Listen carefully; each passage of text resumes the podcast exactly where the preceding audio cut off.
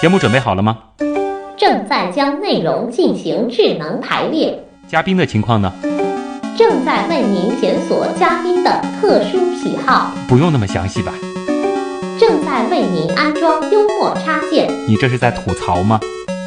正在为您更换全部文字素材，正在删除您的幽默基因，已将节目专业程度调低到百分之三十五。好了好了，马上开始节目吧。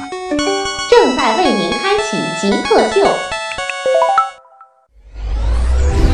大家好，我是阿基米德的产品总监于一斐，我是一个码农，为您主讲今天的一百秒小课堂。今天我跟大家来说一下什么是 HLS，准备好了吗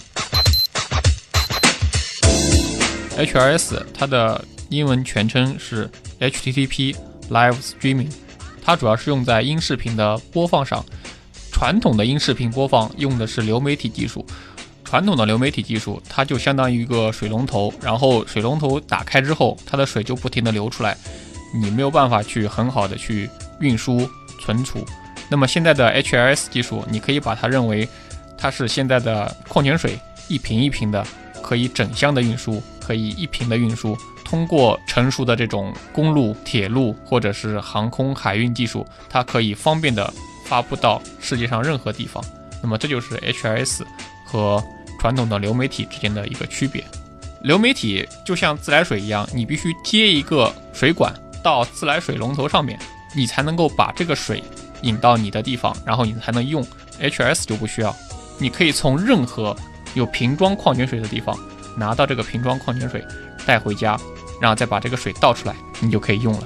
我们经常上的这个视频网站，它就通过 HLS 技术，把视频内容封装成一小格一小格文件，然后发布到离你最近的网络上。那么你可以就近获取视频文件，在本地打开并播放。所以你现在看视频觉得更快、更流畅了，并不仅仅是因为你的带宽变大了，同时也可以感谢一下 HLS 技术。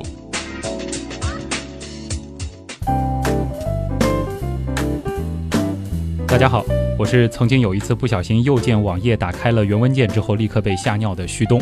大家好，我是看到一个程序就会想到它到底如何运作的码农于一斐。欢迎来到今天的极客秀。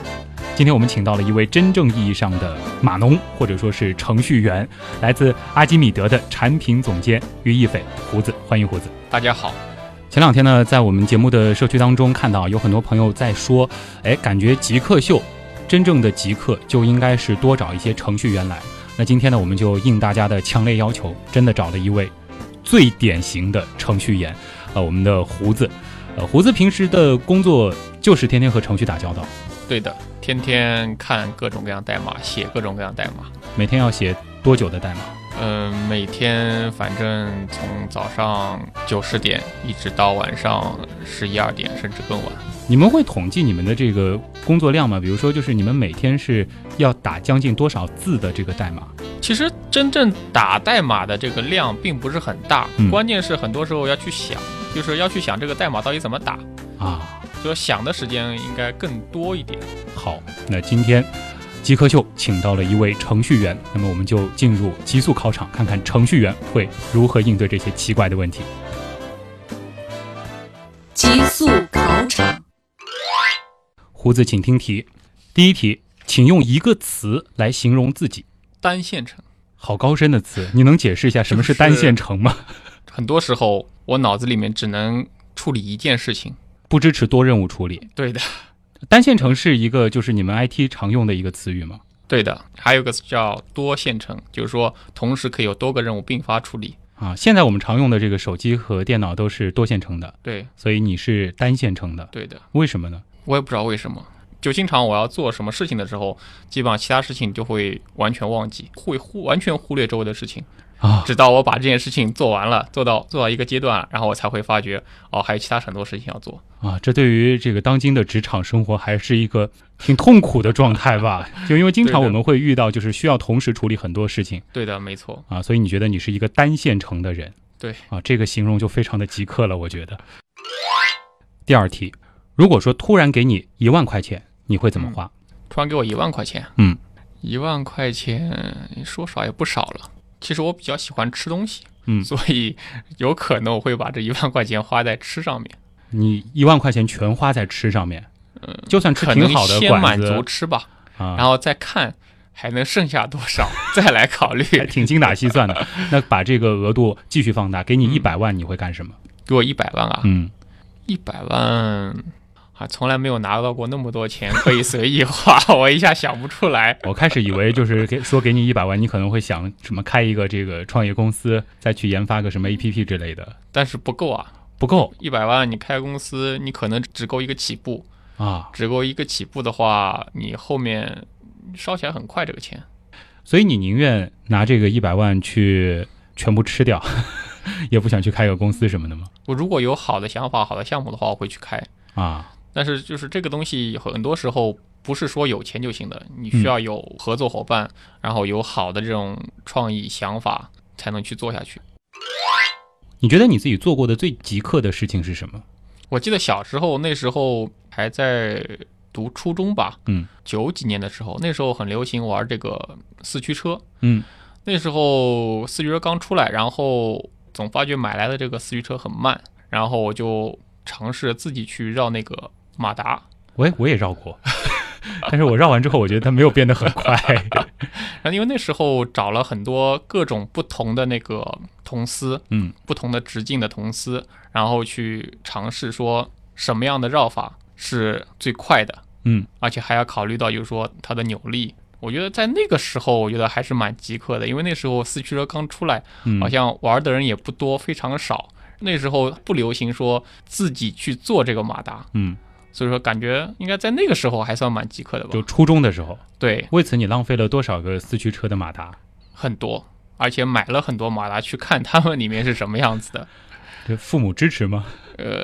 他们也不管我那时候， 好吧。接下来一题是这样的：嗯你上一次去商场逛街是什么时候？记不清了。我基本上在我有女朋友之前，基本上我的那个衣服啊、裤子啊都是我妈帮我买的，然后有了女朋友之后啊有都了是，都是我女 朋友帮我买，现在就是我老婆帮我买。所以说你几乎就没有去商场逛街的这个经历。对的，我就是我不太会主动的说去逛上逛那个商场，嗯或者要么就是说我老婆说陪他去，对陪她帮他去拎包对，没错，啊、估计逛的时候也是把你托管在某个地方，然后他把这些对的东西拿回来。对的，他挑完衣服，然后他会问我，以前他会问我说，哎，漂不漂亮？然后我看看，我会说，嗯，不好看。然后他再换一件，我说，嗯，不好看嗯。然后换了无数件之后，他说，我以后再也不问你了，我就自己看。你是怎么看星座这个事儿的？星座啊，嗯，我觉得不太可信。嗯基本上所有星座的这种书上面说的什么星座应该什么样的人，我觉得其实套在其他星座上也可以，嗯就他只要有一点点符合，你就会觉得他很合理、嗯，很真。也就是说，在你的理解里，可能星座这东西存在的意义就是给你多了一个和女孩子聊天的话题点。对的，没错， 我觉得它聊用来聊天不错，但真的没什么道理。嗯，在所有的语言当中，你觉得哪一种语言是最美的？我觉得都蛮美的，无论是 C 也好，Java 也好，或者说其他的 Python 啊，或者说像 iOS 里面的 OC 啊，他们其实都是针对的不同的场景、嗯不同的目的。它本身来说，并没有什么很绝对的一个好坏之分啊，或者说美和不美之间的区别。所以你刚才说的是这个计算机语言。对，没错，计算机语 言。好吧，我其实想问的 是，这个这个中文、英语、日文哪个更好听一 些？呃，那其实就是在你的这个概念当中，人家跟你说你用什么语言，其实你第一个反应就是说是计算机的哪一类语言。嗯，对的，没错。嗯，你自己掌握哪几哪几门语言？很多，好像基本上我碰到某些需求，说现有的语言它不太能很好的解决的话，我就会尝试去换一种，换一种说更适合的嗯去用它。所以说我基本上学了很多，也用了很多，像前前面提到的 C、Java、Python、OC、PHP，我基本上都用过，也都会用。对，也都会用。嗯，那说一个更加适合我嗯这种人问的问题了，就是你能给我们解释一下这些不同语言之间到底有什么样的区别吗？或者说为什么说这个计算机会有不同的语言呢？它的最大的区别就在于说，你的这个解决问题的思考方式或者处理方式，它是不一样的。嗯可以这样理解，嗯呃不同语言之间的区别，就像你要做一件衣服，那么有些语言它就相当于是给你了一匹布，然后你需要把这个布裁成一件衣服。嗯，那么有些语言它可能就相当于说我给你做好了袖子，给你做好了这个，把它拼起来对就吧？行了拼起来就可以了。啊。然后你用起来会很方便。那么当然了，这高级语言里里面也分它给你加工的多，加工的少。嗯，那么也就是说，呃，越是它给你加工的越是多的东语言，你用起来越方便，但是也就意味着其实你失去了很多这种可能性，对可能性，就是你控制不了很多很细的东西。嗯，所以说你们更倾向于使用的是那种没有怎么经过加工的语言吗？也不是啊，就这是是要看你的那个应用场景，你到底要用它来干什么？因为其实最没有经过加工的就是汇编，嗯但汇编其实是一件很痛苦的事情，完全不是按照人的这个思维方式来处理的。是哦按照就是机器的那种，，对，它是完全是按照机器的这种方式，真的需要把你的这个人脑的思维换成机器的这种思就维，所有的事情都变成是或否。可以这么说。在它里面，它只有内寄存器，嗯，只有内存，大家有没有注意到胡子说的绘声绘色的时候，其实我已经进入到一种放空状态了。其实你刚说的那一段对我来说已经是另外一门语言了。我真的听到过有朋友这样说过，就是说计算机的不同的语言是不是说这个，比如说呃苹果的这个得用英文，然后那个诺基亚的那个它后台就得用什么北欧的语言来写。其实这一次我倒是你很形象的告诉我了，就不同语言的区别。呃，接下来一题呢，有一些敏感啊，就是胡子一共跳过几次槽，还数得清吗？四五次吧，差不多。您您要今年高寿今年三十三，三十三，那平均就是差不多两三年就会换一家单位这样。差不多。呃这个在整个这个程序员领域是属于一个很平常的事情吗？嗯，因为现在互联网这个行业，它的变化会非常快，嗯，而且变化非常大。就我而言的话，我很多时候会去看这个机会，看这个行业的一个发展，嗯，可能和技术有关，也可能和创业的机会有关，可能和多种因素。我可不可以这样理解？比如说这个，在五六年前，那个时候可能还是以这个呃 Windows 为主的这这种大家的这种对于互联网的这种使用习惯的时候，你可能就是在类似于那个体系里边儿呃嗯寻找就业的机会。但是后面现在转向移动端了，你可能对就没倾错向于根据这个大环境来调整自己的这个就业和规划。对的，没错，嗯因为这个东西新技术很多，随时都有新技术。一般来说，公司原有的公司它突然转向的可能性其实并不大，所以说有时候跳槽也是为了我去换一个方向嗯，换一个最新的、更适合以后自己发展的一个一个领域嗯去做。是不是可以这样理解？就是在 IT 公司里边儿，两三年都已经能够算一个资历比较深的员工了。 可以这么说。像我们现在招人的话，很多时候招来的人，他可能在原有公司他就工作了一两年，嗯然后他就跳槽了。越是工作经验少的人，他的那个跳槽的那个频率越就会越高对，越高。啊，就不会像呃我所从从事的这种工作，像我现在是绝对的这种新人的状态，不会。不会，前面其实提到了，就是给你一百万你会干什么，对不对？嗯接下来的那个问题呢，和这个有点关系，因为我发现我们要问的这个问题，每一次在我们的听众问答的时候，总有听众会问。那么干脆今天我们就直接把它放到考场里来了。你现在差不多一年的收入能够买多少台 iPhone 六？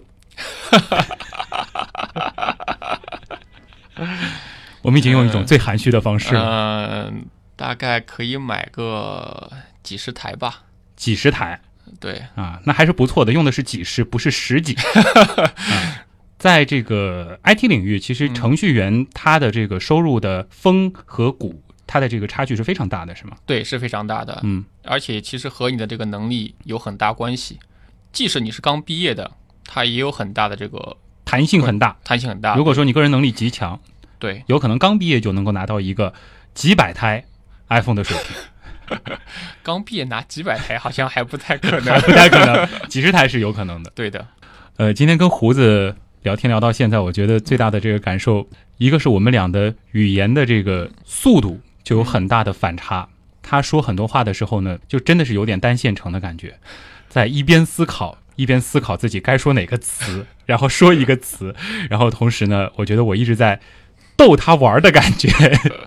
他经常会很腼腆的在那儿笑，呃，但其实，呃，我倒觉得，其实胡子的这个整个给人的一个感觉，还真的是一个非常典型的一个程序员、一个 IT 男的状态。之前呢，我们的小编也是来到了胡子的办公室啊，我们也来听听看同事印象当中的胡子是什么样子的。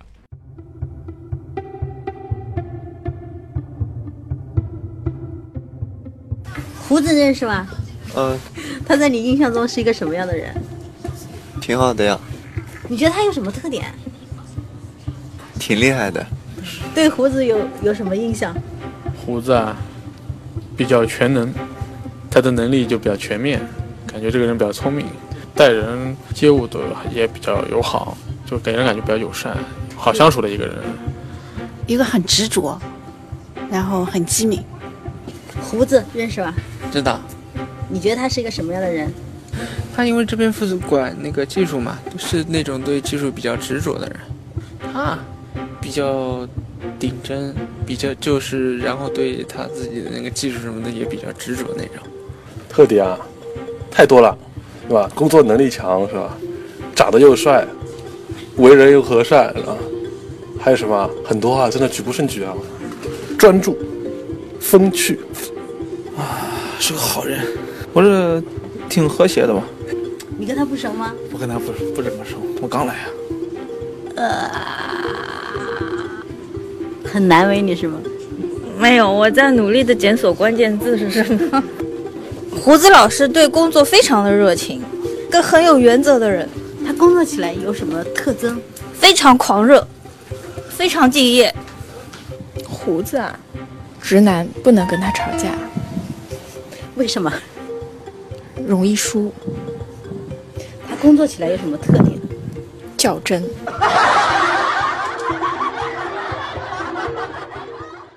你心目中谁是 Jake 呢？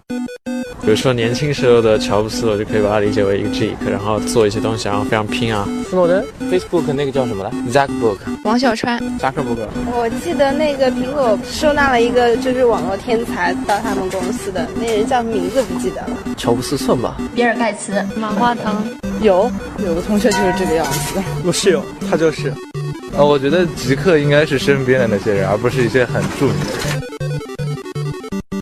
这里是正在为您播出的《极客秀》，各位好，我是旭东。今天做客我们节目的是一位程序员，来自阿基米德的产品总监于一斐胡子，啊、欢迎胡子。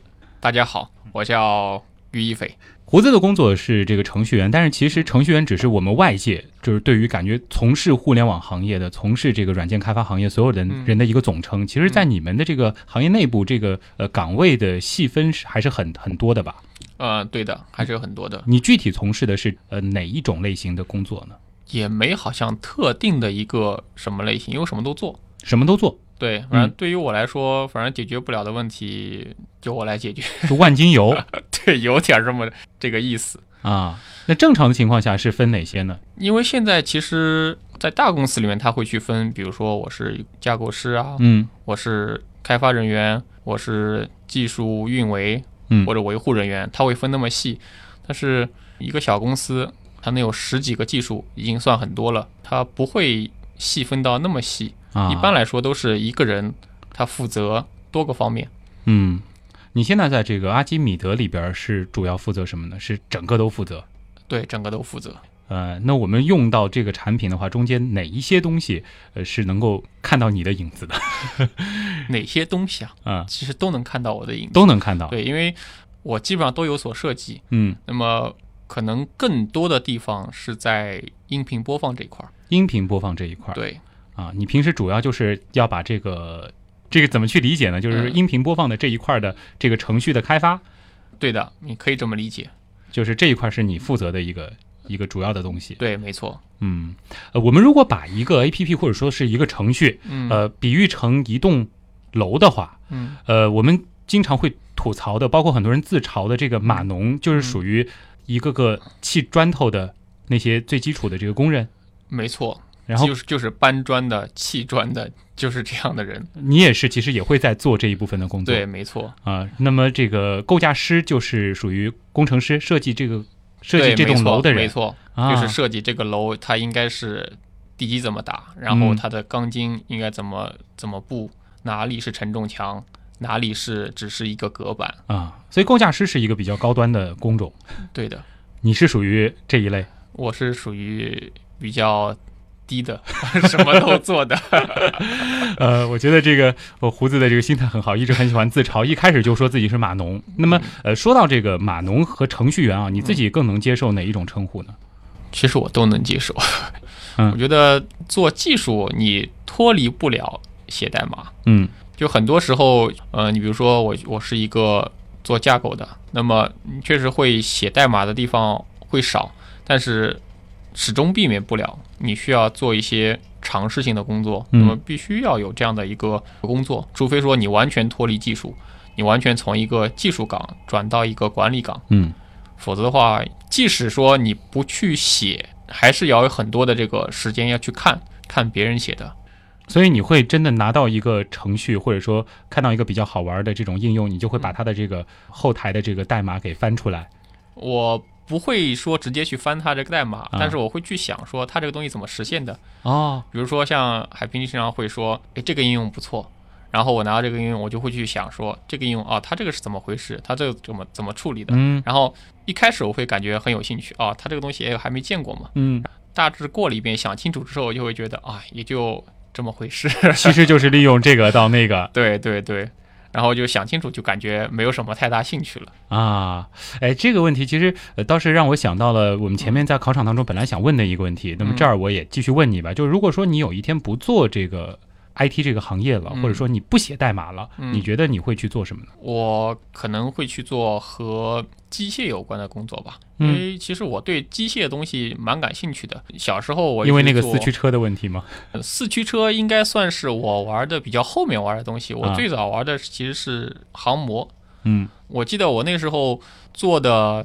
最复杂的一个东西是用那个松木条搭一架飞机，能飞的，带那个橡皮筋啊，带螺旋桨，不是那种就是说一一根木条就是机身的，是那个嗯哦机身是是用木条搭起来的是，是那很酷了是长方形的，是就是是真的是有个机身的。啊。我们小时候玩过那个，就是一个塑料的一个杆子，然后啊一个小机翼，对对然后一个橡皮筋儿这样对转的那个，那个是很简单的它只是一根杆子 嗯，所以你这个习惯现在还会吗？就是写完代码之后回家了，继续。现在没有时间了，那现在平时都在干嘛呢？现在基本上都是在工作了。下了班，下了班其实也没什么太多的下班时间，要么就是陪女儿出去玩，嗯要么就是工作。然后就是吃饭和睡觉。对，现在陪老婆时间也很少，嗯以前还经常会去看个电影。前段时间不是有个那个叫叫那个什么《星际穿越》嗯 那个我也没去 看，觉得挺可惜 的对的，啊，其实你对于这种这种科幻作品什么的还是比较感兴趣。对的，，还是比较感兴趣的。嗯，最近的这个兴趣点在哪儿呢？其实你们做这个行业的，我知道你们每天是需要浏览很多的最新的一些东西的，你们必须要跟上这个时代的节奏的。对的，没错。最近关注的是哪方面的这个 IT 领域的事儿呢？最近关注的是数据统计，其实是和大数据有点关系的，就是数据领域的东西。啊，就是说我有很多数据，我怎么从这些数据里面去拿到我想要的信息？嗯，因为现在比较流行的是一个大数据这样一个概念。嗯，其实大数据它其实是一个数据的分析和处理手段，它只是一一种一种技术。嗯那么对于数据的这种分析的算法，其实很早就有，后来引入了一个新技术是多核。多核，现在对现在什么八核的，对，没错啊。那么所以其实八核它其实就是一个核我解决不了，那么我让多核来同时来处理。嗯而且因为计算机其实很早就有这种并行处理的概念，所以说多核的话，它可以呃让不同的核去处理不同的任务。对于并行来说的话，它的这个性能提升还是很明显的。嗯，可不可以这样理解啊？就比如说，呃，我们要做一桌菜，原来的这个单核，可能我们有一个极其娴熟的一个厨师嗯，他能够最快的从第一步到最后一步全部做完。嗯那么现在我们同时雇了八个厨嗯师，虽然说他们的这个娴熟程度可能还不如第一个厨师，但是他们每个人负责了一步。他就可以同时把一桌菜直接给烧出来。对，没错，就是就是这个意思， 对的，说的。那么这个和大数据有有什么关系呢？嗯，就是因为你一个厨师烧不过来，嗯我的菜太多了，我要请到一百个这样的厨师可能还可以，如果请我要请一千个、一万个就很困难。嗯那么我现在如果说我能够把这件任务简化，能够让更多的处理器同时去处理，而且又不影响我最终结果的话，那么我就可以一下子处理很多很多很多任务。这个任务量是极其庞大的，它不是传统的这种方式能够处理的。嗯所以现在有这样一个大数据的这样一个概念，嗯去处理这么庞大的一个数据。所以大数据并不是说我收集了全国十二亿用户的个人信息，这个就叫大数据了。嗯对的，大数据其实是一种处理的概念。对处理的方式、处处理理的的方手式段。一方面是因为它这个数据量太庞大了，嗯，我传统的方式无法处理，嗯所以要引入新的技术手段来处理。嗯，可不可以理解为这样子？还是刚刚那个厨师的例子，我们可能开始是请了这个八个厨师，嗯然后来来做一桌菜，嗯但是现在我们同时要管理一个八十万人厨师的一个团队，那么你要分配好这些厨师的这些工作，嗯你就是需要用一种全新的管理对模式了。对，没错。啊，这个就是大数据的一个概念。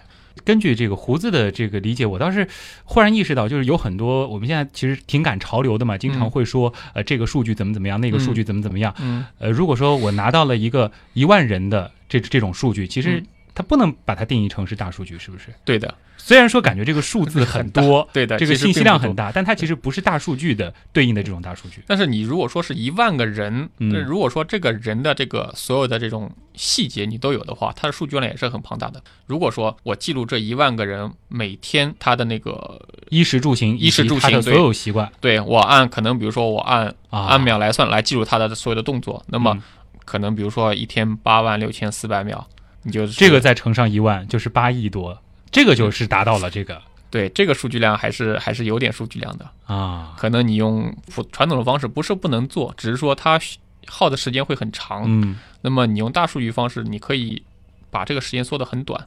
我觉得这个呃也挺为难胡子的啊。这个今天节目的这个上半部分，其实他是竭尽所能的，在用一种我们普通人能够听懂的方式来表达一些他所掌握的知识。那么下半程呢，呃，相信他不会那么为难了，因为我们会更多的聊一聊他现在的这个工作，他现在所做的这个产品。当然还有很多的时间会给我们的听众，你要准备好听众的那些更奇怪的问题。好的，这里是极客秀，我们稍后再见。